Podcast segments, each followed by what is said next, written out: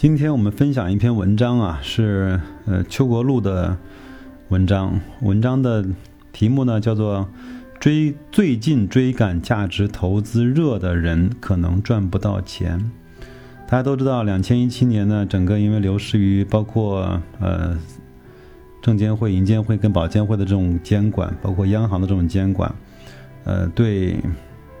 这种炒壳啊，包括高送转啊的概念打击的非常厉害，包括炒一些概念雄安概念，包括呃港澳大湾区的概念，嗯，那价值的一些股票蓝筹股呢，呃涨得确实不错。那在这个时候呢，邱国禄向所有的投资者发出了一篇这样的警醒式的文章。我们来看一看，它和我们现在正在关注的格力电器有没有关系啊？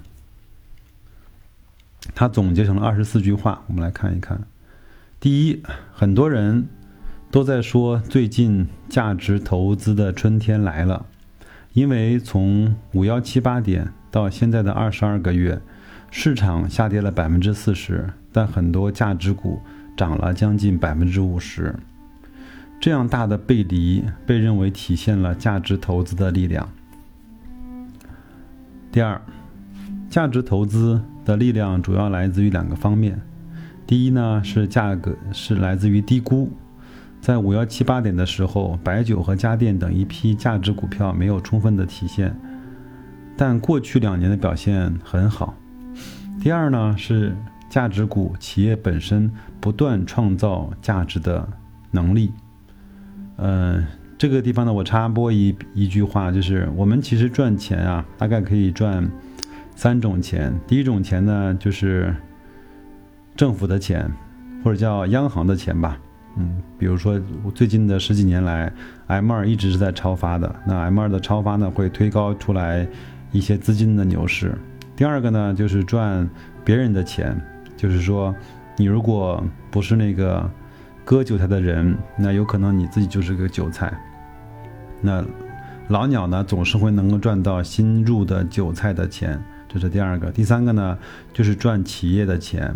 那我我个人觉得，赚企业的钱在中国的投资市场上是是一个最靠谱、最保险，并且也最，呃最好的办法、最科学的办法。因为股市它本身就是在享受着优秀企业成长或者说是盈利带来的给个人的回报。嗯，那第三，价值投资呢，总是赚两方面的钱。第一呢是市场过度悲观，市场情绪化的定价导致企业低估；第二呢是赚企业成长的钱，管理团队不断的为股东创造价值，创造新的收益来源。第四，五年前我们在公募呢做过一个这样的研究，在两千多只股票中挑出了其中最有竞争力的三十只股票，就类似于美国的漂亮五十啊，那个包含了茅台。五粮液、美的、格力、招行、万科，这些股票五年累计的收益非常惊人，但是有谁愿意拿这些股票拿五年呢？第五，现在越来越多的人开始号称是个价值投资者，觉得一定要买这些行业龙头。这个时候，我们想反而要退一步，做一点冷静的思考。第六。其实，在过去的十二个月中，很多价值低估的钱其实已经被赚完了。第七，比如很多白酒原来是在三四倍的估值，现在到了二十五倍的估值，基本合理，没有再低估，那也没有被高估。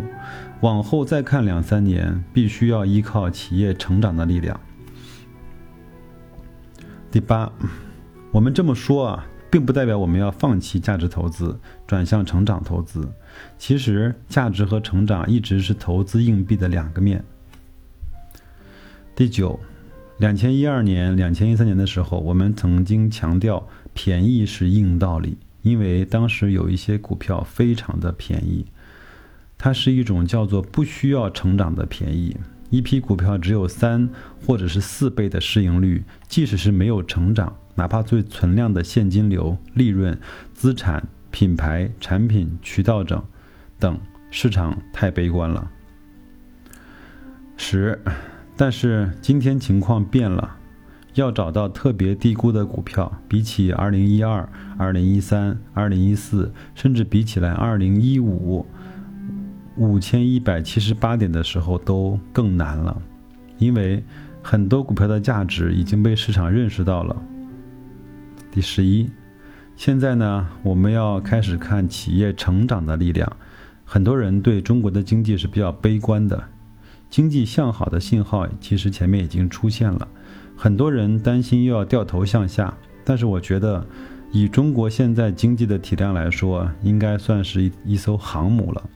要么不转向，一旦转向，不会说转六个月又转回去，因为这种快速转向是不符合不符合经济规律的。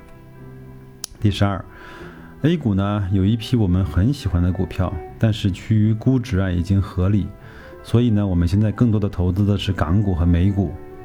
十三，两千一二呢到两千一五年的下半年，大家在炒各种新兴产业，各种转型成电影、手游或者是虚拟现实和人工智能的，总是会有许多的伪成长和伪价值投资者。我们可以找到价值股被市场错杀的机会。十四，今天啊，我们又看到了一批新的蓝筹在成长。有的传统蓝筹也不错的，我不认为他们是高估的。如果投资，我认为还能够取得不错的收益，至少比债券要好，也比很多讲故事的炒概念的股票要好。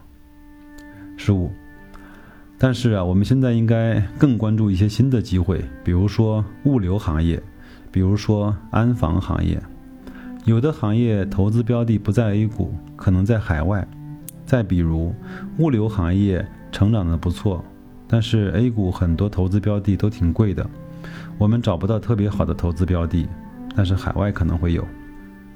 十六，市场在五幺七八点的时候，还有一部分股票在被严重的低估，但在今天，大部分股票即使低估，低估的程度也不是特别的多。十七。很多人问，为什么不可以做波段的钱呢？因为投资人要有社会责任，市场以价值投资为导向会更好，让真正把企业做大做强的人享受大的市值。整天的投机炒作会让企业家以为只要玩概念、讲故事就管用，实体经济会越来越远，越来越差。十八。中国的资本市场也有一些结构性的变化，一批非常优质的龙头企业，商业模式特别好，行业格局特别清晰，将来在制造这个领域，比如说家电，比如说手机，甚至我们过去十八个月一直在探讨的港股的汽车股，都会有自主品牌的崛起，这是中国的产业升级到了一定的水平之后的必然结果，这就是格局。十九。当然，汽车业本身的行业模式和格局也不好。过去的十八个月，很多自主品牌的汽车都涨得很好，因为他们到了一个爆发的窗口。就像五年，过去五年的中国的电子行业正好到了爆发式的订单增长期。二十，再说回来，价值投资的春天来了，原因有三：第一是消费升级和产业升级。培养出了一批非常优质的龙头企业，要么商业模式特别好，像白酒啊，五十元的成本卖出五百元的价格；要么行业的格局很清晰，像家电，两家公司格力和美的就占了百分之六十的市场份额。第二，一批优秀的价值投资管理人在成长。第三，接受长期投资、愿意锁定的客户。越来越多，很多大家族或大企业是以做企业的眼光来投资的。二十一，当然，港股还有很多存量资产是被低估的。在港股，我们拿存量低估的，就是汽车和地产。二十二，今天 A 股的股票市值是合理的，更需要找那些长远看起来能够创造价值的企业。而不是，而不能够只是因为简单的什么热就买什么。二十三，一批人觉得最近价值投资热，他就买价值股。我认为这些人最终是挣不到钱的。二十四，最后一点，静下心来把产业和公司研究透了，能够知道公司真正的三年后、五年后是什么样子的，才是我们的目标。其实，我认为在当下两千一七年的投资市场上，邱国路这段话是非常有意义的。我们其实值得。嗯，掰开了揉碎了去研究它的每一段话，研究我们手手里面所持有的每一个标的，研究我们现在被认为低估也好、成长也好，或者说传统的蓝筹也好、绩优也好，我们持有的理由和原因，呃，是不是因为它热，还是因为它真正是一个好公司，或者是因为它是一个我们看得看得懂的公司？嗯，就这样。